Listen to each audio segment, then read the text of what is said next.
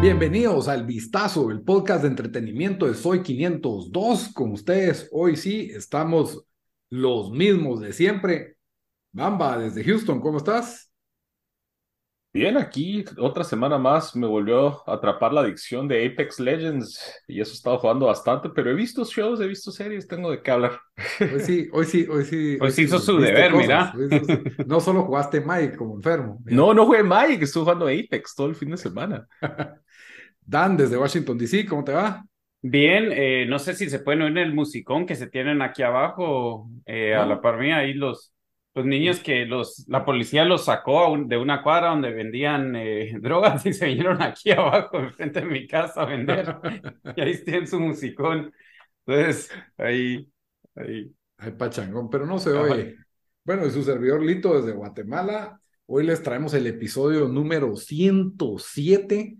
Eh, como siempre les recuerdo que todos estos episodios los pueden escuchar en Spotify, en iTunes Podcast y también eh, y en todos lados nos encuentra como el vistazo en las principales plataformas de audio. Y si no les basta con escucharnos, también puede vernos en YouTube. Estamos en el canal de Soy 502.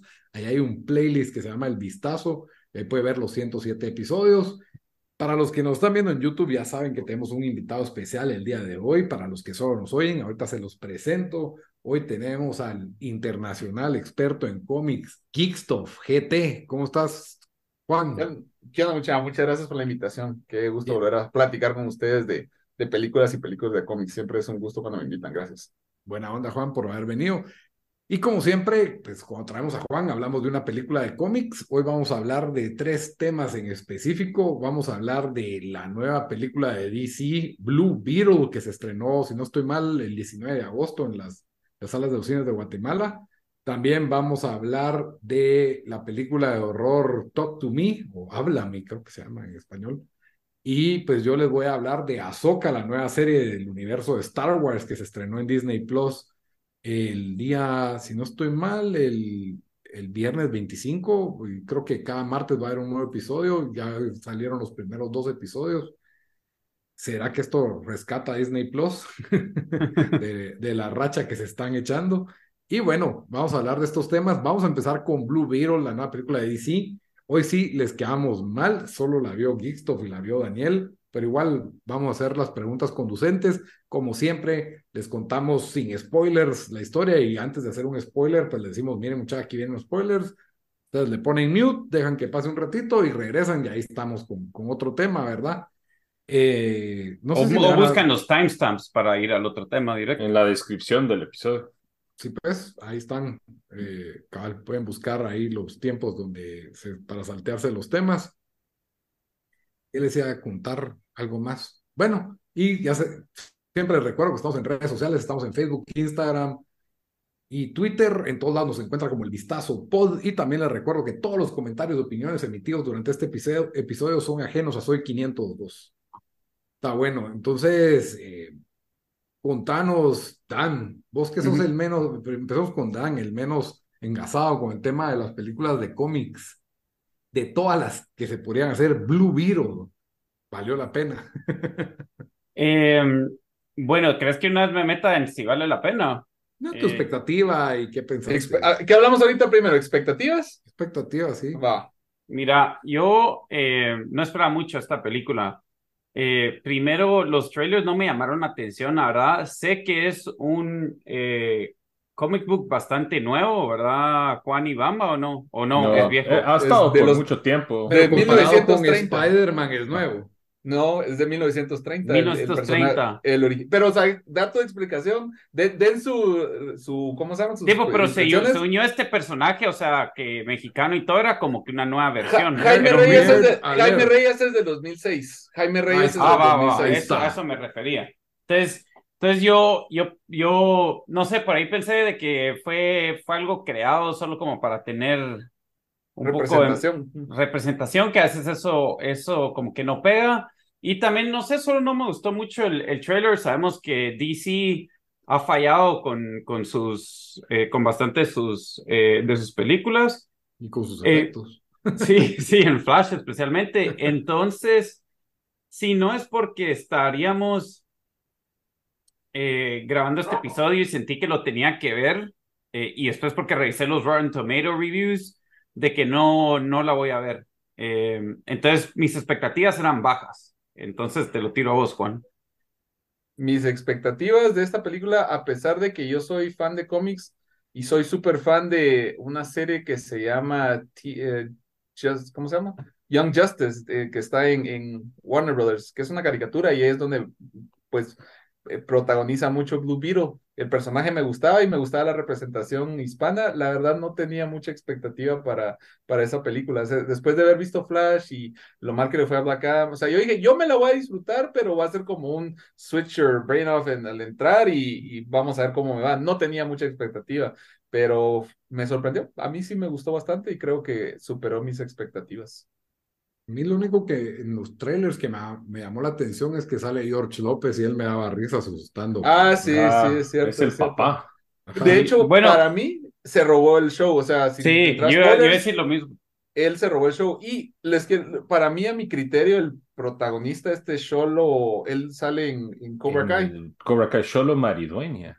Sí, Sholo sale en, en Cobra Kai y como su interpretación, eh, al menos en Cobra Kai, muy similar a algunas cosas a su interpretación aquí en Blue Beetle, para mí también es un es, es una de las cosas más, más interesantes de la, o sea, su interpretación, cómo hizo el papel, es cae bien el, el chavo, entonces yo siento que él le dio Ah, un plus a la- Solo, Juan, la antes de meternos a la película, contanos Blue Beetle, porque ya me corregiste, no, o sea, es desde los 1930. Entonces, contanos el, la historia de. Más viejo que Superman, Blue Beetle. Ajá. De, de hecho, sí, de hecho, no, no mucha gente sabe y porque la nueva iteración es, es, es de Jaime Reyes, pero originalmente Blue Beetle, su primera aparición fue en Fox Comics, en Mystery Man número uno en 1939 y fue creado por el artista, eh, por el artista y escritor Charles Nicholas Wachowski. Eh, él originalmente, en la historia original, era un policía eh, rookie que cambiaba su alter ego usando un traje eh, a prueba de balas y tomando una vitamina droga 2X para ganar superfuerzas. Y eso era en, en, Fox Comics. A pesar de que era popular el personaje en los 50 quebró la empresa y reimaginar, eh, volvieron a, a, reimaginar el personaje y de Fox Comics se fue a Charlton Comics. Y a ellos no les pareció que era muy bueno un ex policía o un policía que se tomaba drogas para hacerse fuerte. Entonces le cambiaron un poquito la, el, el origen y resultó que el, sus poderes venían de un eh, escarabajo mágico del, de, de, de, Egipto. Entonces, hagan de cuenta muy similar a Moon Knight, más o menos así, y ese, y ese, ese Blue Beetle o ese escarabajo era el que le daba poderes como místicos. Eh, luego, después de eso, eh, este pas, ah, él tenía un ayudante, ah, o sea, digamos, hagan de cuenta que ese era como un arqueólogo, que, profesor tipo Indiana Jones, que recibió poderes místicos tipo Moon Knight. Pero él tenía un, un y, este personaje se llama Dan Garrick, y después hubo otro personaje que se llama Ted Cord, que era el ayudante de, de, Dan Garrett. Cuando Dan Garrett murió, el nuevo Blue Beetle fue este, eh, Ted Cord. Y él hagan de cuenta que era un, una mezcla más de, de, Batman con, con Iron Man, que él usaba lo que encontró el escarabajo para desarrollar tecnología para pelear en contra del, de, la, digamos, en contra del mal. Y usaba como muy similar a Batman un su, un su traje de, de Blue Beetle, pero era más como te tecnológico que tenía su, su cinturón con un montón de cositas de Blue Beetle, tenía tecnología gadgets. que usaba como gadgets, ajá, entonces eh, era más así Tony Stark y Blue y, y, Bruce Wayne que realmente como, como, el, como el anterior personaje. Sin embargo, este, esto fue en los 60, 70, 80 y luego lo compró DC Comics. Y cuando lo compró DC Comics, pues también hubo un cambio en, en, Infinite Crisis número 3, donde introdujeron al nuevo Blue Beetle, que era Jaime Reyes. Y Jaime Reyes eh, recibió el, el escarabajo cuando murió Ted Cord y muy muy interesante porque ahí volvieron a cambiar la mitología. Resultó que no era solo un escarabajo místico de Egipto, sino que era un escarabajo extraterrestre, que le daba poder estilo Iron Man, Venom mezclados, y tenía su, era un, era un elemento simbiótico, un organismo simbiótico que se adhería al, al a, digamos, a la persona que lo encontraba y le daba poderes y capacidades, era como una, un arma. Entonces, esa fue la nueva eh, versión y ahí fue cuando entró Jaime Reyes a, a, a, batear para el personaje. Entonces, muy resumido, eso es la historia de Blue Beetle y actualmente pues sí ha tenido protagonismo en, en más que todo en las series animadas y si no sé si ustedes han jugado el juego este de eh, Injustice 2, ahí, ahí sale Blue Beetle. Ahí sale Blue Beetle. Y, y, y mira, eh, en círculos de cómics, Blue Beetle era así, es un no muy reconocido, era así, tenía sus fans, sus seguidores, pero no fans, muchos. Tiene sus fans, pero no es, o sea, hace cuenta, no es un Flash, no es un Batman, o sea, es un... No, yo sé. Eh, o sea, tal vez está como en la misma, está todavía, ni siquiera te diría Daredevil, te diría en un, en un pedestal más abajo que O sea, si, o sea, si, si hay un celebrity rank de, de superhéroes, un entra. D-list o C-list? C-list, tal vez. C-list. Y es Pero es que- un, Blue Beetle, muy poderoso. Blue ¿Qué Beetle o? Shang-Chi. ¿Quién es más famoso? ¿Quién? ¿Blue Beetle Blue 2? Beetle o Shang-Chi. Blue Beetle. Blue Beetle, diría ¿Qué ibas yo. a decir, Para mí sí, yo sí lo Para- conocía más. que- No, Blue Beetle es más famoso que Shang-Chi. Yo Yo estaría sí- como en el mismo lugar que Shazam, tal vez. Dale, ahora sí. Yo, yo creo que Shazam es más famoso. eh, tal vez por las películas recientes. No, yo iba a decir de que han tenido su resurgimiento, al menos en los cómics también.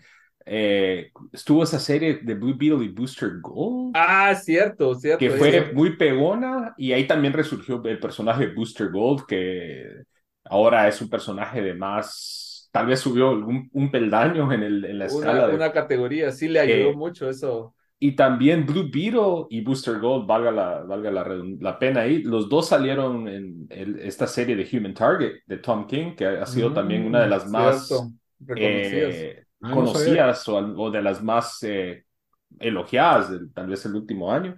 Y es que eh, Ted Cord y, y Booster Gold eran como cuates, cuates, y después cuando le heredó el heredó a Jaime, también se hizo cuate de Jaime eh, Booster Gold, pero muy, muy buena observación, Bamba, que es, es así como una dynamic duo, que Sí. dos como, como tipo Hal Jordan con, con Barry Allen, ¿verdad? O sea, son cuates. Y, y son como que they play dos ángulos diferentes, así como dijiste vos, ¿va? Uno es un poco más así comédico, más como goofy, que es Booster Gold, y Blue Mm. Beetle es este, co- como habías explicado, este personaje que es un como magnate de una empresa así de tecnología y no sé qué Exacto, cosa. sí, sí, sí. Eh, de ese debería ser una serie, aunque sea, sería buenísima, pero bueno, eso era lo único que tira- quería tirar. Eh, bueno, y ahora sí nos metemos en la película. eh, ¿O no? A ver qué pensamos. Sí, denos, cu- cuéntenos qué tal, qué tal estuvo la película, Sí. vale la pena verla en el cine, cuánto, cuánto le dan. Si querés arranco yo, porque Juan ya medio dijo, pero la Sí. verdad que yo salí eh, gratamente sorprendido de esta película. Es una película sólida, la verdad, eh, que sí vale la pena verla en el cine. Tuvo, tuvo un par de problemitas para mí. Siempre se pasa un poco estas películas en, en lo cursi. eh, esta- ta- a- al final, también al principio de la película, creo que te recuerdan cada cinco líneas que es mexicano. O sea, solo faltaba que tuviera un sombrerón, la camisa de México. Es como que, así es como que Mucho están- estereotipo. Sí, te están pegando, eh, te están pegando con un, un martillo en la cabeza diciendo que es de México.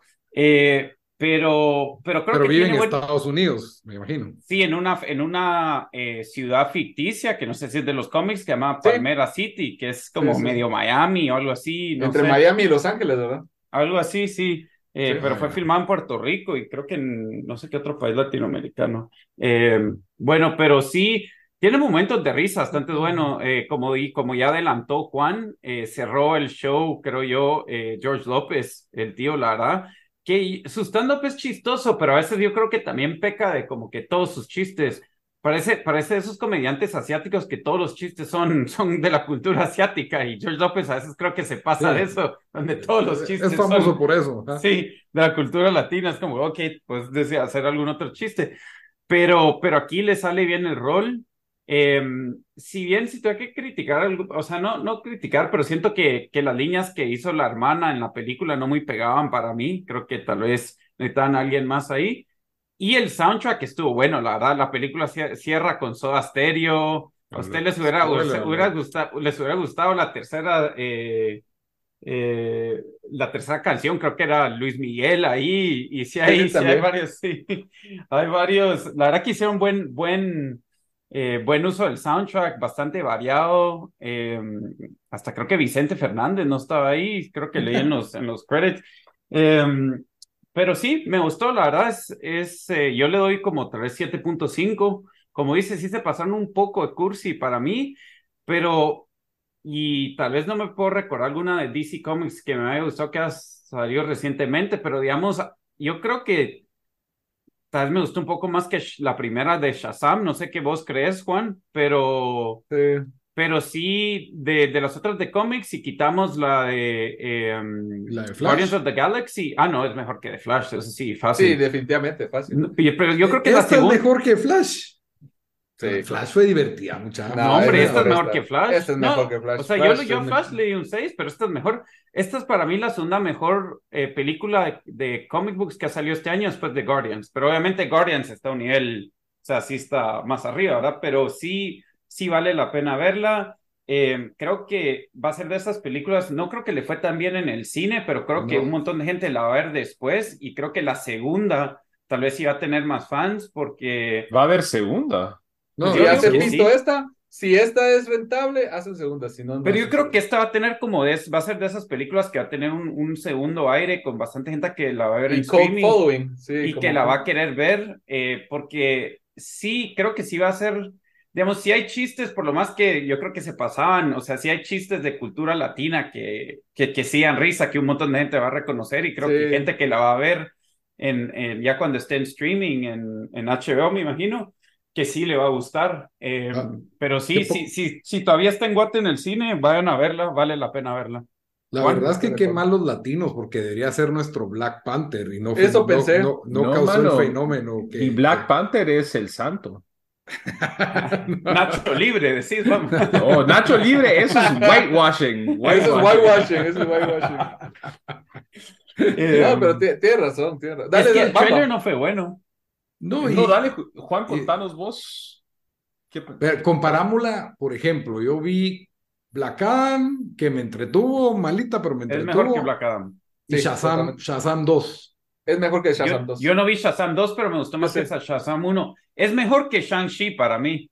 Estoy de acuerdo, totalmente, totalmente de acuerdo. Pero Eso tal vez es buen- porque buen me identifico, ranking. yo porque me identifico más, o sea, tal vez nosotros nos identificamos con ciertos aspectos culturales que no teníamos con Shang-Chi, ponele, o hasta con, o con Black Adam, o con cualquiera de los otros. De hecho, yo pienso que de- no es tanto cultura mexicana, sino, fíjate que tengo una amiga que es mexicana y a ella de hecho le molestaron muchos de los estereotipos. Ella me decía que eh, son más pochos. Me dice, y pochos les dicen a los, a, a los Mexicoamericanos. México- Sí. mexicoamericanos. Entonces me dice, yo había muchas cosas que rayaban en lo, en lo este, en el estereotipo. Y entiendo el punto, vos, pero yo creo que no era dirigido específicamente a mexicanos, sino se incluían los mexicanos dentro de la cultura. Ahora Pero la también a- audiencia latina que vive en los estados. Exacto, exacto. Y también me identificaba yo, o personas que tienen familiares en los Estados Unidos, o que han interactuado con esa cultura, o hasta uno en muchas cosas de la casa, que la Todos entendías tenemos como, todos tenemos familiares, allá. todos tenemos un tío, o también aquí en, en, en tu país, todos tenemos un tío loco que es, es-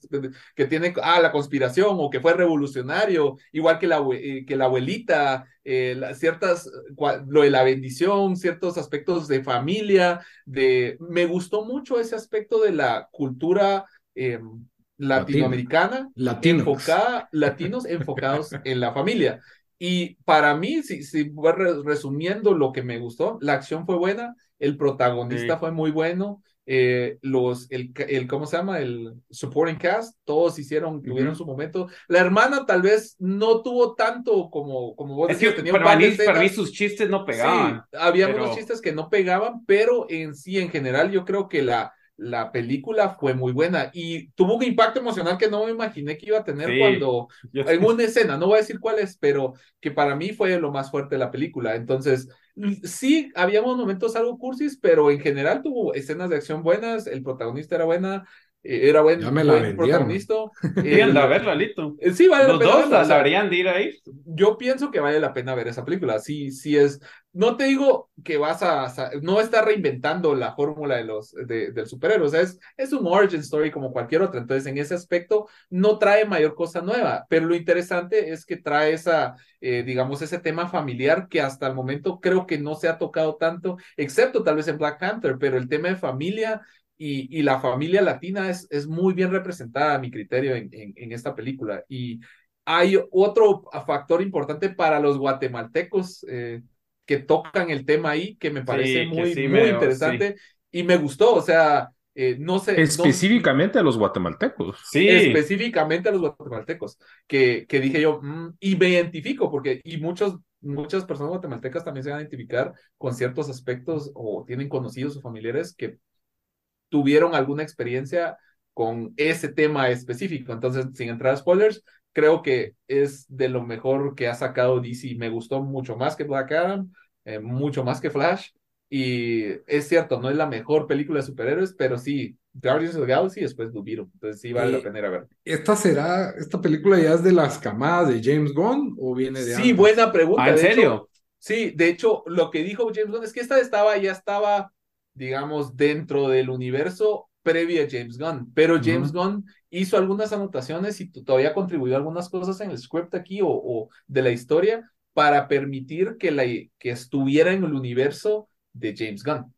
Porque Ah, la verdad entonces, no hicieron referencia a ningún, hicieron referencia a los personajes, pero no, no No hay- dijeron, no, hay hay, cambios. fotos, no hay cameos, entonces Ah. solo hicieron referencia a los personajes, pero ah, ese es para mí es, un, es su fuerte, porque entonces no depende del universo de Snyder o el de cualquier otro, sino que puede pararse por sí solo sin necesidad de ver otras Hu- películas. Hubo Es que un... Gal Gadot es buen cambio en cualquiera, ha sido buen cambio siempre en todas estas películas. Pero mira, los mencionan a cada rato. Incluso hay un easter egg que es medio spoiler, pero no, no, no afectará en nada. Pero donde está, hay pues un noticiero en español hablando y dicen, eh, Bruce, Bruce Wayne ha comprado la plataforma de redes sociales por 60 billones, que me pareció yo como que lo hicieron como Elon Musk cuando.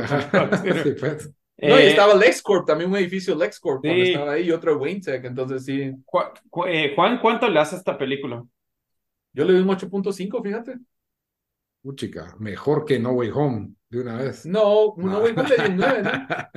No, lo- mira, me- está, a mí me gustó mucho las Tortugas Ninja, entonces están casi al mismo nivel que las Tortugas Ninja. Tal vez Pero así te la dejo, Lito. Pero Sí, está mejor que Spider-Man 2, esta que acaba de salir este año. Spider-Man 2. Ah, la, que... ah, la ani- animada. Ajá. Ah, Mm, yo me la no. disfruté más. no, para mí no, pero yo porque soy más fan de, de Spider-Man, pero esta película es más, es más light que eso. o sea, Están es más- por ahí, están por ahí, sí, diría yo. sí, sí, sí. Por ejemplo, eso es algo que no explota. Por ejemplo, Spider-Man, el personaje se supone que es medio latino, ¿no? Y, y- y hay, por ahí hay una que otra palabra en español que se le sale, Mira, pero no. ah, Eso es importante decir, fíjate, yo la vi en inglés, entonces yo siento, mi recomendación es que la vean en inglés. Por- no, no es por, por nada, sino lo que pasa es que Ajá. algunos de los chistes se pierden en la traducción. Por decirte, él De está hablando plano. inglés y cambia a español. Entonces, eh, y pasó en Spider-Man igual, digamos, cuando lo regañan porque no habla bien español. Entonces, le- ellos están hablando inglés y cambian en español, pero en español, si la amenaza en español, lo cambian en inglés. Entonces, Sí, se- exacto, se, siente ajá. tonto. Entonces, siente mi tonto. recomendación es que la vean en, en inglés. Yo, Ah. yo diría de que si la metes, o sea, es, pero es que tampoco esto te dice mucho, pero digamos, si esta fuera parte del Marvel, del MCU, yo creo que Mm. cómodamente entra en el top, top 50%, tal vez top 70, ¿verdad? O sea, Estoy sí de es, es sólida. Sí, es sólida, es una película sólida. Y me imagino que dura menos de dos horas también. No, cabalito, dos horas dura y tiene dos, eh, dos after credit scene, el segundo bastante chistoso, sentí yo. Al final, sí. Está bien, está bien. Bueno, eh, si ya con eso no van a ver Blue Beetle, ya es problema de ustedes, muchachos. La verdad de que a mí, a mí sí me la vendieron, la verdad es que la quiero ver. Yo la que estaba así como que la quiero ver cuando me, cuando salga en stream. HBO Max. Ajá, pero no sé, ahí ya- y tengo que ir a ver Gran Turismo todavía, entonces no sé, me echo un doblete ahí. Y, y en Rotten Tomatoes está, creo que tiene 79 del, de los críticos y como 70. 90 y pico de la audiencia. De la audiencia, sí. 78 de críticos, 92 de audiencia. Ujú. Me parece que no ha de ser mucha la audiencia, pero, Sí. pero sí, lastimosamente no le fue muy bien en taquilla, pero a lo mejor es una de esas películas que por no llamaban la atención en trailer, pero por, ¿cómo se llama? Word of mouth o por recomendaciones de la gente del segundo fin de semana sale sólida y Podría se ser. levanta ahí. Muy bien. ser. Bueno, ¿por qué no nos vamos con Ahsoka o con... No hacemos la- spoilers de Blue Beetle. Ah, ¿quieren No, yo, creo que no, porque aquellos no la han visto. Sí, para que. y- sí, sí, la mayoría de la gente no la ha visto. Así Sí. que- La estamos tratando de vender, dice el Dan. Va, vayan a ver. Pero lo de Guatemala me parece importante. Lo de Guatemala me parece importante. Entonces, solo véanla y, y, ven ese, ese tema de Guatemala. A mí eso me molestó un poco, pero bueno.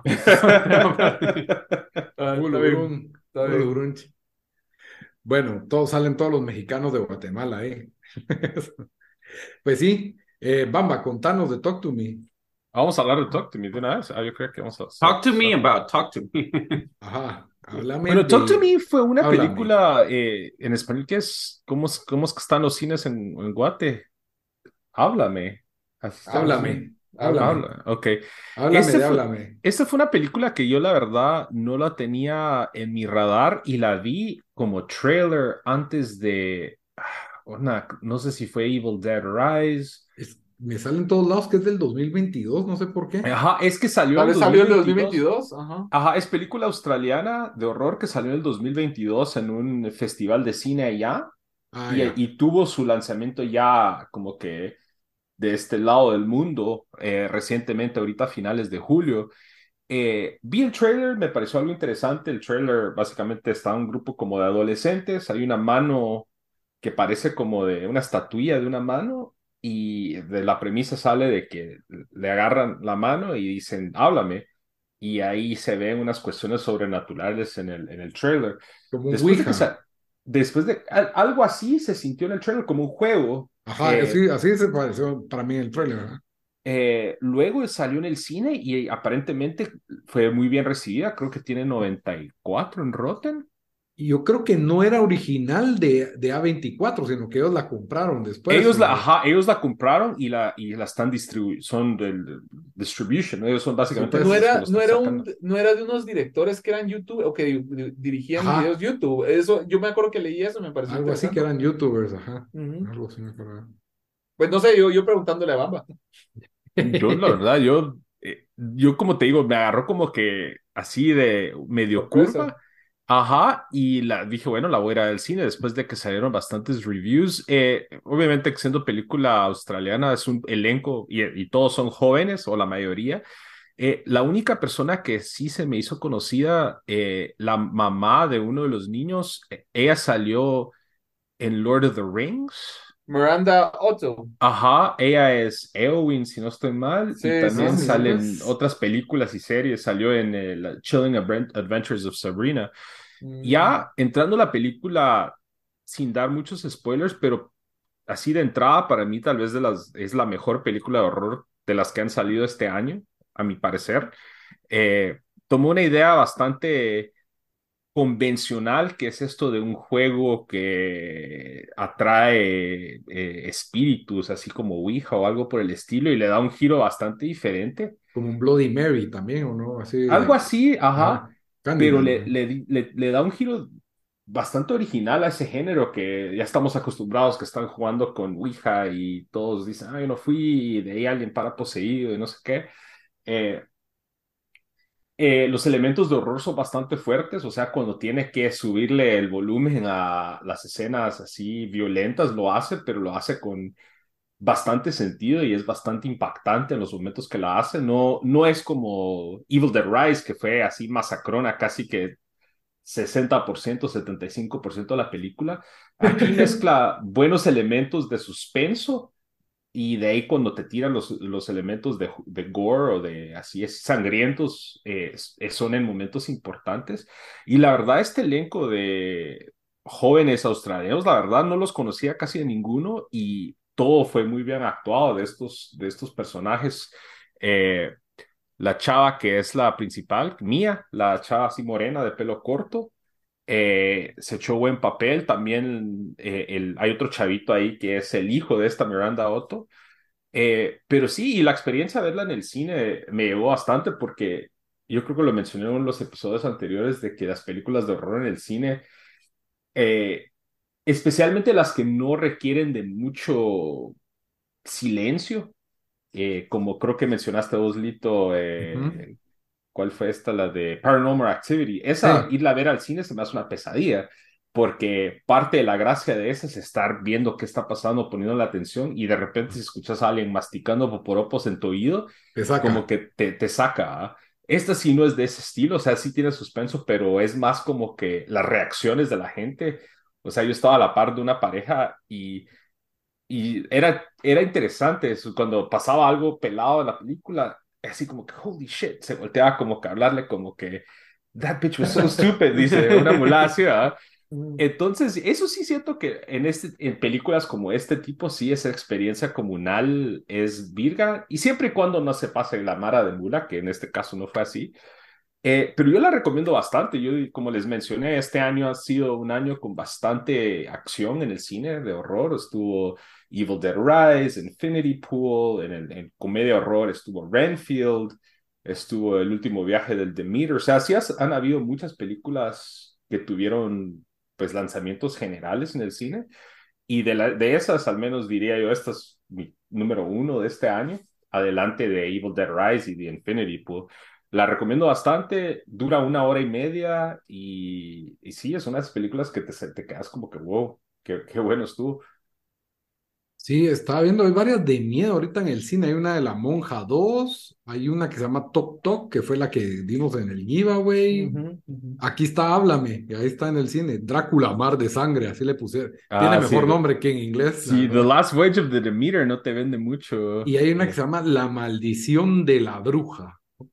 Esa es latina, ¿no? O No española. sé. Y Tok Tok Tok, el sonido del mal, La Maldición de la Bruja. Eh, Que vimos en el sinopsis. giveaway, ¿va? Jeremía Kip, un chico trata de superar la pérdida de su madre creando una peligrosa relación con un monstruo. A ver. Pues sí, la verdad es que siempre tiene que haber, yo siento que un buen cine tiene que tener siempre una película de terror ahí por si tenés antojo de ver eso. Pero imagínense ahorita en el cine, Gran Turismo, Blue Beetle y Háblame, ya disponibles ahí para ver. Entonces, Ahí se pueden echar el, el, el, back to triple back, o el play, triple. imagínate. Ya me dieron ganas de hacer eso, fíjate. No, Pero yo que aquí en. Guate en septiembre, es que allá en Estados Unidos, si no estoy mal, hubo un, ¿qué fue lo que ahorita dan? Cuatro dólares por toda la, cualquier película, era, el día del, Ajá, ese fue el Eh, domingo, eh, este domingo pasado eh, fue el Día Nacional del Cine Sí. Y eh, la, casi que la, la mayoría de cadenas grandes de cine, o sea, eh, participaron y era cuatro dólares cualquier ticket y cualquier, a cualquier sala, ¿va? Podías ver Sí. Mm. 4DX, eh, Ah, cualquier pues, tipo, ¿va? Pero en Guate también hay, fíjate, Lito, en septiembre, me acuerdo que hay un día del cine, o, o porque Cinépolis lo tiene, me acuerdo que tiene, pero no me acuerdo qué fecha en septiembre, pero sí recuerdo que hay una que no me acuerdo a cuánto están, pero sí es, no sé si la, como dos por uno, o la mitad de precio, o, o, o 25, o algo así, pero no me acuerdo bien, pero sí sé que todas las, las Cuando digamos, nos patrocine estamos- Cinépolis, nos contás. ¿va? Aquí hasta pusieron las de, la de Jurassic Park para celebrar el aniversario, la tenían en, eh, en 3D, creo, una, alguna mierda así, 3D, o no me recuerdo cuál de esas, de esos tratamientos, pero la tenían ahí en la de 4 dólares el domingo. Para ir cerrando, Bamba, ¿qué calificación le das a esta Talk to Me? Yo diría 8.5. O sea, alto, alto. Ah, Sí, la, es que está muy bien Eh, entra en tu top 10 de, este año. de, la de este año, sí, fijo. Pero el top 5, si estaba Evil Dead Rise en mi top 5 o top 3 que dimos la, Sí. hace unos episodios, y esta me gustó más que Evil Dead Rise. ¿Y la Eh, Denethor, la viste o no? No, esa la, ya no la caché, la voy a ver cuando salga en streaming, pero sí, 8.5, o sea, está bien hecha. Las actuaciones de estos chavos me sorprendieron, que a veces estas películas de horror, eh, a veces lo que donde fallan es en la actuación, eh, obviamente por los presupuestos que ellos manejan, a veces no tienen los mejores actores, pero la verdad estos chavos estuvieron bien. Miranda Otto, que es muy conocida también, eh, hizo buen papel. Y, y sí, eso es para ir a ver con tu novia, con unos cuates, o con tu esposa o esposo y, y Sí, pasarla porque bien. yo, la, la única película que he visto de horror este año creo que fue la del El Exorcista del Papa, la cual Ah. sí tuvo presupuesto, pero sí está malísima. El acento de Russell Crowe de Horrible, vos, es insoportable y no mala, pero es que ni siquiera mala de que te llega de que da risa y es mala, sino que mala Esa, que- esa al final de cuentas la, la disfruté un poquito simplemente porque mis expectativas estaban totalmente hasta el suelo. O sea, Yo yo no fui, tenía muchas, pero dije, me quiero por lo menos reír de esta mulada. Dije yo, porque miedo no esperaba así tanto, pero. fue pero esa que eso, Sara la quería ir a ver y la fui y, y yo dije, esta va a ser una basura. Y yo estaba así y al final de cuentas dije, bueno, no estuvo tan mal, vamos, pero es, pero, o sea, fue aceptable en el momento. No estoy diciendo que fue buena ni nada por el estilo, pero esta sí es buenísima. Háblame. Yo sí. Yo la última eh, película de horror que vi en el cine fue Everything Everywhere All at Once. Esa, fue, un terror. ¿Quién dijo que no premiaban en los Oscars a las películas de horror? Dice Dan. Y la premiaron bastante. Bueno, entonces, gracias, vamos a ir por el review. Yo les voy a hablar de Ahsoka, el nuevo show de Star Wars que oh, está en Disney Plus. Sí, con Juan. Juan, ya viste el primer episodio, ¿verdad?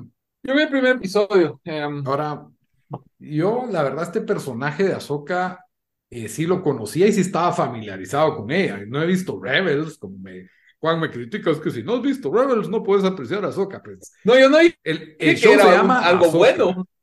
Yo no dije que era algo bueno. Yo no, pero el show se llama Ahsoka y Ahsoka la conocimos como la Padawan de Anakin en, en estas series de, de, Clone Wars. Exacto. Incluso también nos la presentan en un episodio en Mandalorian, que se topa con Grogu y con eh, Jin Davin, como se llama Mando, ¿verdad? Sí, sí, sí. Eh, entonces, eh, protagonizada por Rosario Dawson. Y, y la verdad es un personaje bastante especial tanto en estas Clone Wars, que, porque tiene ese vínculo con Anakin de, de ser su aprendiz, que, que pues si bien no lo vimos en las precuelas originales, sí estaba en ese relleno entre, entre la 2 y la 3, ¿verdad? Entre el ataque de los clones. Ataque de los clones, así se llama, Ataque de los Clones, ¿verdad? Ataque de los Clones y, el, y, la venganza del Sith. Ajá. Entonces, eh, quiera que no, pues ha estado bastante en eso. Incluso hay varias caricaturas. Hay un corto muy bueno, vale la pena verlo. Hay en Disney Plus de Ahsoka, en, que es un episodio donde Anakin la entrena para, para pelear como que con múltiples clones al mismo tiempo, así que todos la balean al mismo tiempo. Y que si no fuera por ese entrenamiento, ella no hubiera sobrevivido la Orden 66, porque Anakin fue súper exigente con ese entrenamiento. Bien, bueno, el episodio. Entonces, eh, para mí es un buen personaje, eh, tiene su encanto. Incluso en, estas, en estos cortos eh, sale parte del origen en Jedi, Story, se llama la, serie de... Esa serie es buena. Esa serie es, buena, porque hay, un arco de Count Dooku y hay un arco de Ahsoka y los dos son muy buena serie. ¿Verdad? De hecho, me gustó más esa serie que la, que, que, la mayoría de las de Star Wars que han salido, pero, pero sí, perdón, Lito, te interrumpí. Sí, entonces yo, pues, tiene a Rosario Dawson, tiene este personaje Jedi, eh, y todo lo podemos apreciar. Sabía que había salido en Rebels, que se agregaba a Rebels, e incluso hay un episodio en que se enfrenta a Darth Vader, el cual pueden ver ese duelo en YouTube y la verdad es, bastante chilero. Y de entrada te meten en, en este episodio, básicamente te dicen, tenés que ver Rebels. Es, esa pinche serie oscura que no genera nostalgia porque es del 2015 todavía, entonces no sé, o sea, yo entiendo que hay fanáticos de Rebels que van a decir qué bonito, pero. Están contentos, pero, pero, lo, que, lo, lo que decís vos es cierto, digamos, ponele Mandalorian, hace muchas referencias y todo, pero no es necesario que hayas visto Rebels. O de hecho de Clone Wars, o sea, solo con que tengas algún conocimiento de Star Wars. Ni siquiera tienes que ver Star Wars.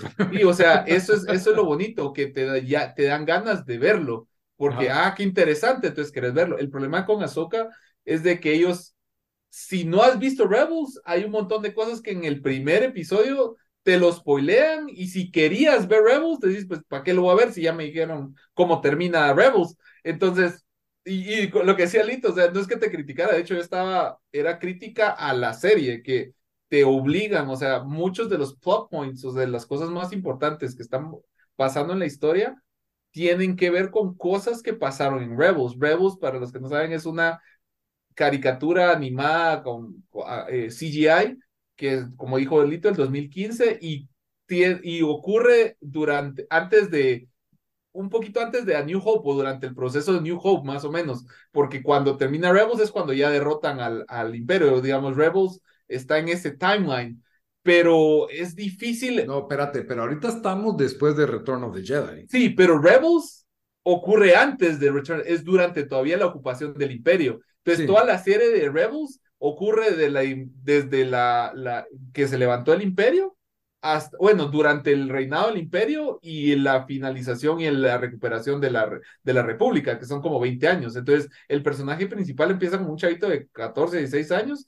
y va creciendo en la serie y esas son las cosas que, que, que la verdad me llamó la atención originalmente de la caricatura. Y yo vi un par de, de episodios y son sólidos pero como dice Lito, lo malo es de que, o sea, son, cuatro temporadas, no sé, entonces ver eso para entender solo un episodio de Ahsoka, creo que fallaron un poquito ahí con tratar de venderme la serie.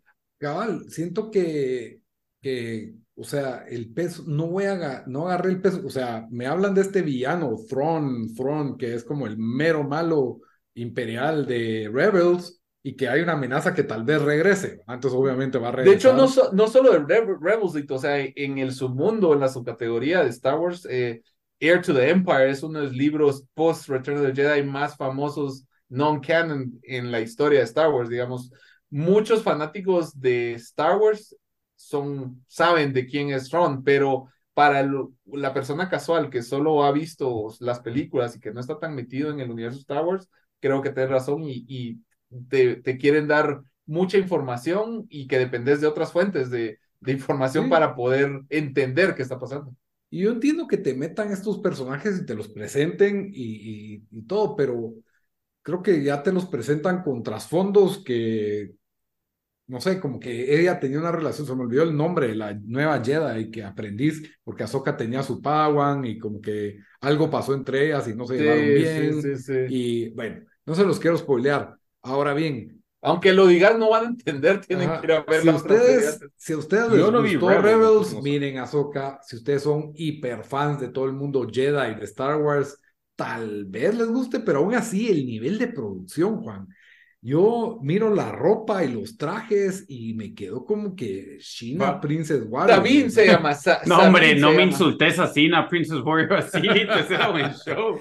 No, o sea, siento que tienen trajes como que si fuera un episodio de Star Trek en donde visitan el pasado y llegan a la época de los griegos, así. Una, una cosa así tan y chafa. Eh, digamos, porque esta última temporada Mandalorian fue bien malita, pero el show que estuvo bien malo fue Obi-Wan. ¿Es, ¿Es, igual de malo que Obi-Wan o tampoco es sí, le sentí esa vibra y eso que yo, a mí me gusta un montón Obi-Wan, pero le sentí esa vibra. ¿Te gustó la serie de Obi-Wan? No, el personaje, dice Lito. Ajá, no, a mí me pasa el personaje de Obi-Wan, ah, tengo mucho aprecio y por eso es de que Igual la, yo. la, la vi, pues la terminé, ¿me entendés? No, yo no la podía dejar tirada, pero en esta ni siquiera le tengo tanto apego a Soca, que no, que no me cae mal y me cae re bien. La actriz Rosario Dawson me cae muy bien. Sí, igual entiendo. Pero, pero tenemos un problema en que vos mirás los duelos de los Jedi en las precuelas y mirás cómo pelean aquí y si parece nivel Texas Walker Ranger, las coreografías de combate, pues, o sea, ¿me O sea, se ve re lento, los espadazos, siguen saliendo más Siths y más Jedi que para mí abaratan todo. Eh, no, o sea, no se puede comparar con, ¿cómo se llama el show de Rogue One? El de... Eh, Rogue One. Andor. la serie, Andor. Andor, Andor, No se puede comparar. Andor no necesitó de tanta producción y todo para hacerte una buena Pero tiene buena producción, Lito. O sea, Andor tiene, muy buena, producción. Andor tiene buena La cinematografía, tal vez son los, la cámara, los ángulos, pero... Aquí cuando salen escenas, las naves espaciales llegando a planetas se ve pelado, se ve bien. Sí, sí. Pero cuando mira los trajes de los personajes y las coreografías de combate y se ve como un show de, o sea, ¿te acuerdas cuando los malos persiguen a Baby Leia en el bosque? Ah, la malísimo, eso. exacto.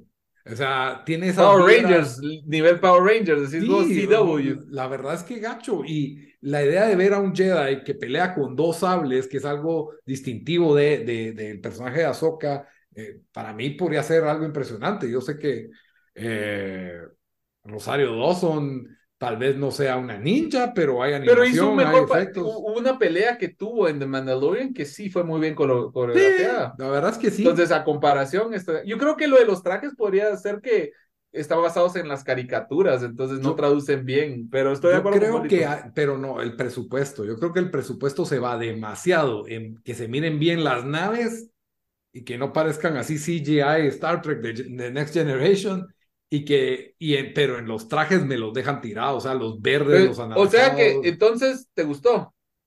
No, no, me pasó, o sea, no, le tengo, le tengo aprecio y entiendo por qué gente puede verlo pero si mucho un 6, 5, la verdad. Eh, está, Entonces no me pierdo de nada, Elite. No te perdés de nada, a menos de que sea, como te digo, si sos fan de Rebels, fan de Ahsoka, pues creo que le puedes encontrar el gusto a este show. Eh, yo es mejor que le voy a dar un, un episodio más. Yo Mandalorian lo dejé tirado en la 3, a mitad de la 3, la verdad. Ah, no, pero Mandalorian eso, eso, eso, es bueno. O sea, no, no es Mandalorian bueno, pero... 1 y 2 son excelentes. Son la 1 No, pero la 3, la 3 me gustó. O sea, no, es, no está la calidad de la 1 y la 2, pero yo sí vi la tercera. Yo no, yo duré 5 duele. episodios de la tercera. La tercera sí duelen algunos episodios, o sí. Ganas. Pero bueno, Grogu ahí la salva en algunos pedazos, pero ahí, cabal, me, dije, antes de ver a Soca voy a ver un Mandalorian y casi que me quedo dormido, así. No, no me. Disney no está agarrándole el modo a esto del stream al punto de que ahora están vendiendo Blu-rays de sus series para sacar dinero. Están, van a sacar Blu-ray de Loki y Blu-ray de, creo que Mandalorian Season 1. Y WandaVision, ¿no? Y WandaVision, es cierto. Que son los más fuertes. Y entonces, como que nueva técnica para sacar dinero que era vender Blu-rays físicos, ¿verdad? Porque antes yo creo que era un gran ingreso para los estudios la venta de DVDs y el alquiler, que ahora ya no, no existe ese negocio. Creo que va a tener que reinventarse porque el streaming, si no es por el combo Star Plus, o que, o sea, para las personas que no tienen niños pequeños, ¿verdad? Si no es por ese combo de Star Plus, yo creo que nadie, no hay Aquí, lo que hacen es que te ponen el combo con Hulu y con ESPN Plus. Entonces así es como me agarran a mí, porque yo la verdad no agarraría Disney Plus, Ajá. sino, o Por sea, Hulu. pero me traen los tres por 20 dólares, creo que es bastante buen precio. O- Tienen algunas cosas interesantes de National Geographic ahí también, si, si pues les interesa por ahí, pero no hay mucho que rescatar y, y yo creo que Ahsoka no va a ser ese fenómeno que, que viene el rescate, la verdad, veo No, problemas estoy, esa, estoy de acuerdo con vos. esa plataforma de Disney Plus. Entonces, sí, ya saben que ahí debe haber un público muy selecto de fans de Star Wars que tal vez les guste Ahsoka, pero Y te van a odiar cuando digas, no me gustó. no, no es que no me gustó, es que es mala. Objetivamente la, fue, fue mala. Pero bueno, eh, como siempre, terminamos todos los episodios con una recomendación de la semana. Bamba, comenzamos con tu recomendación. Bueno, yo quedándome en el género de horror, voy a recomendar una película del 2019 que se llama Ready or Not, eh, o Listos o No. Eh, es una Ah, película, ajá, eh, protagonizada por Samara Weaving, que ella salió en las películas de la de Babysitter de Netflix, ella salió La nueva Scream. la nueva de Scream, y entre otras creo que salió también en Three Billboards Outside of Ebbing. Sí, cabal. Eh, chavita. La premisa de esta película es bastante simple. Esta chava, eh, el personaje de Samara Weaving, se casa con un cuate que es de una familia muy adinerada, de, de un, eh, que tienen un, una empresa que hace juegos, juegos de mesa. Eh, y pues se casan y luego de, después de que se casan, ellos tienen una tradición de que juegan algún juego y de, tienen que familia. Y el juego lo escogen de un mazo de, de cartas que te dice que vas a jugar, pero ahí te dan como que el principio que dentro de esos juegos hay eh, eh, a jugar a las, a- al escondite o hide and go seek, que en realidad es sobrevivir la noche mientras todos te tratan de matar. Y esa es la premisa de la película. Incluso los pósters de la película sale Samara Weaving con su traje de, de, de su día de boda y con una shotgun. Y la verdad está muy bien hecha, eh, está bastante entretenida, es violenta cuando tiene que ser violenta, eh, es chistosa por partes y, y nos da algunas escenas que se han vuelto ya icónicas en tiempos recientes de, en el género de horror. Entonces es una buena mezcla de... de- ¿Será que icónicas, Bamba? Es que yo no sé. Yo Icónicas vi, me en el- de huevo, pero tampoco. No, algunas escenas, dije yo, no la película en general. Ah, Algunas escenas se han vuelto, o sea, al menos entre el mundo de la gente de horror, bastante icónicas, especialmente las escenas con Samara Weaving, ya hacia el final de la película. Hay GIFs y todo eso. Esta película se volvió como clásica de culto. Todo, Yo siento que sí tiene un buen jale, o sea, yo siento que mucha gente le gustó en el, el- gente que es fan de películas de horror, no sé cómo le fue ya en el mainstream. Es que yo la vi en el cine cuando salió y me pareció así como buena, pero esperaba más. Creí que iba a ser más exagerada, más así. Más violenta, sí, más masacrona. por- porque el tema es ridículo, pues, entonces creí que iba a ser un poco más así, o tener más suspenso. Tiene sus buenos pedazos, pues, la verdad es que sí, sí, sí, sí pasa, sí Y pasa. tiene sus algunos pedazos que son así violentos que te quedas un poquito hasta como cringe. No, cringe no malo, sino cringe de como que, uff, qué feo. Ajá, cabal, sí, sí. Y, y no, yo sí la recomiendo bastante. Y Samara Weaving, que se ha vuelto también en épocas recientes una de las favoritas de los fans de horror, por, La Porque ha salido Margot en- Robbie. es una mini Margot Robbie y ha salido en muchas películas de horror. Eh, la recomiendo bastante. Creo que aquí está, en Estados Unidos está en Hulu, así en el en streaming. Eh, no sé dónde estará en Wattel. Déjame ver en mi, mi guía esta. Te voy a decir, eh, Ready or Not se llama, ¿no? Ajá. Voy a decir en dónde está aquí. ¿Está en Star Plus? Ahí estás. Cabal, cabal. Cabal, una hora y media. Tiempo perfecto para una película. Eh, Juan, contanos. ¿Qué, o Dan, ¿cuál es tu recomendación de la semana? Está bueno, yo aquí la tengo lista. Eh, yo tengo una película que me está saliendo que está en, en Netflix, pero bueno, se llama, eh, la película se llama Living, que es eh, con eh, Bill Knight- Nighy, que creo que, no sé si él fue nominado por esta actuación, no sé, la verdad, Eh, puedo buscarlo aquí, pero eh, es una película que había, ah, sí, cabal, nominada para dos Oscars, aquí lo voy a decir para qué fue nominada, cabal, Best Performance by an Actor y Best Adapted Screenplay. Entonces me imagino que es cuate libro Love así. Actually, es el rockero. Sí, cabal, y también sale Amy, Lou Wood, que Está en mi lista, pero no me animé a verla. Ajá. va, estaba en mi lista también cuando salió. eh, y la paré viendo en un avión, que la verdad se prestó para verla en eso. Y yo pensé que me iba a quedar dormido, pero estuvo buena. Miren, sí es un poco lenta al principio, que tal vez también fue el hecho que andaba bastante cansado, pero eh, eh, se trata de... Es que no sé cómo decir esto sin dar un spoiler, pero bueno, creo que parece bastante... Sí, o sea, se van a enterar en los primeros 20 minutos, pero es de esta persona que se, que se entera que posiblemente no le quedan muchos días para, pues, o muchos meses para, para, para vivir. Eh, y, y es alguien que es, eh, pues es un burócrata, trabaja en, el, en, en, en una oficina del gobierno en Inglaterra, eh, que como la mayoría de oficinas del gobierno, nada pasa, o sea, o sea tiene, tiene, un, tiene, un, tiene una, tiene un- uno, hasta aquí le llegan todos los folders de cosas que llevan años sin hacer. eh, y pues eh, basado, o sea, cuando se, se entera esta, de esta posible noticia, hace un cambio en su vida y eh, es de esas películas que va de menos a más. Eh, y, y se pone uno como que algo emocional al final y, y mm, no es muy larga, la verdad, no, no, no sé cuánto dura, aquí lo tengo en IMDb. Eh, creo que es una sólida, bonita película para ver. Eh, dura una hora 40 minutos, entonces eh, no dura mucho. Sólida actuación, lo mete a uno en Inglaterra de 1950. eh, y está en Netflix, entonces eh, sí, o sea, a mí yo, yo leí, yo le di como un 7, 7.5. eh, Living, y sí, eso es, eso es mi review. Agréguenlo a su lista. Juan, contanos, ¿qué nos vas a recomendar?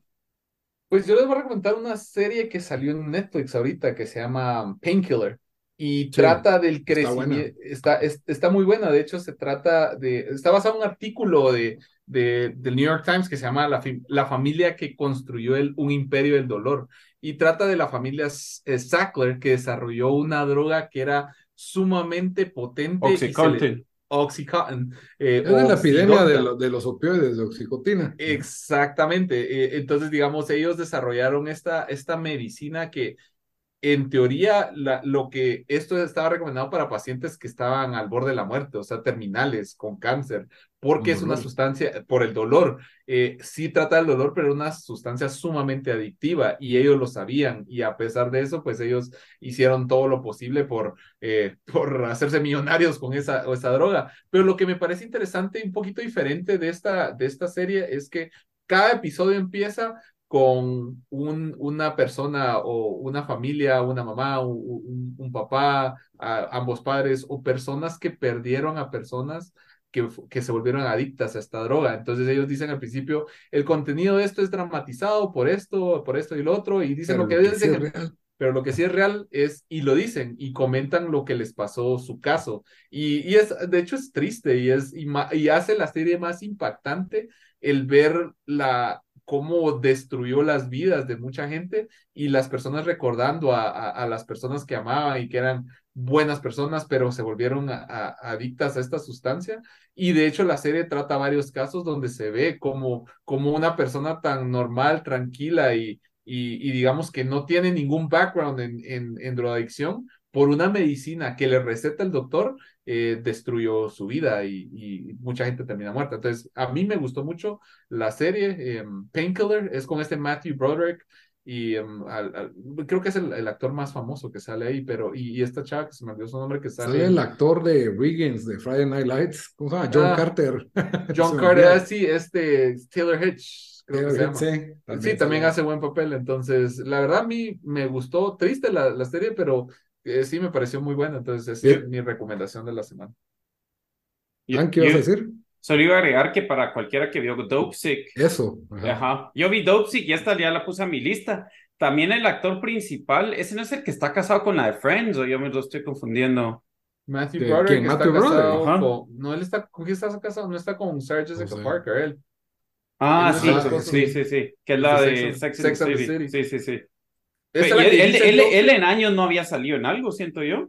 Sí. Salió en esa película de No Hard Feelings.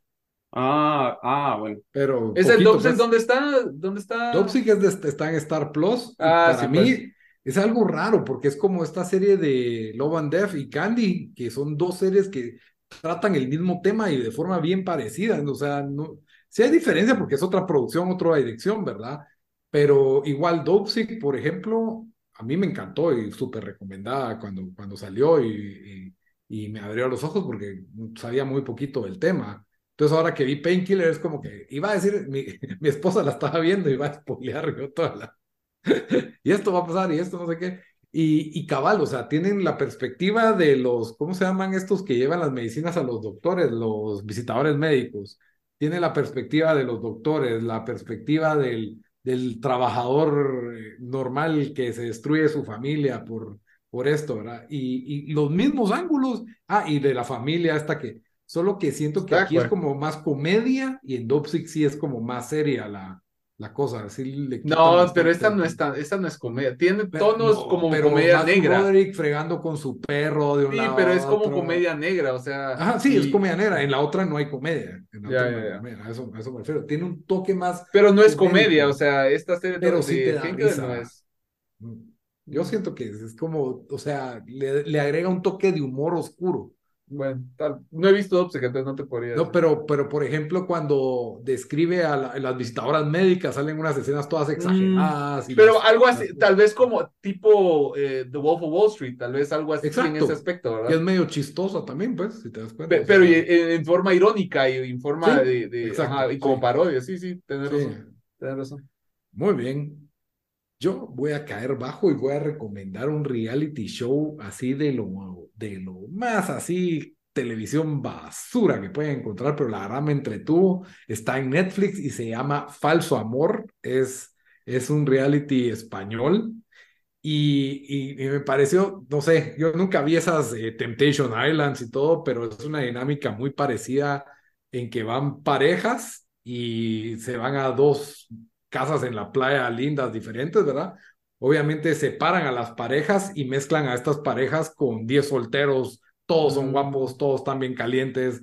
Obviamente ya sabemos a, a dónde va esto, pero lo interesante del concurso, de la dinámica del juego, es que cada noche o cada, al día siguiente miran video de cómo le está yendo a su pareja en la otra casa, ¿ya? Entonces miran que la pareja pues está casaqueando con otras personas o está bailando chuco con otras personas o haciendo cosas eh, que se consideran infidelidades.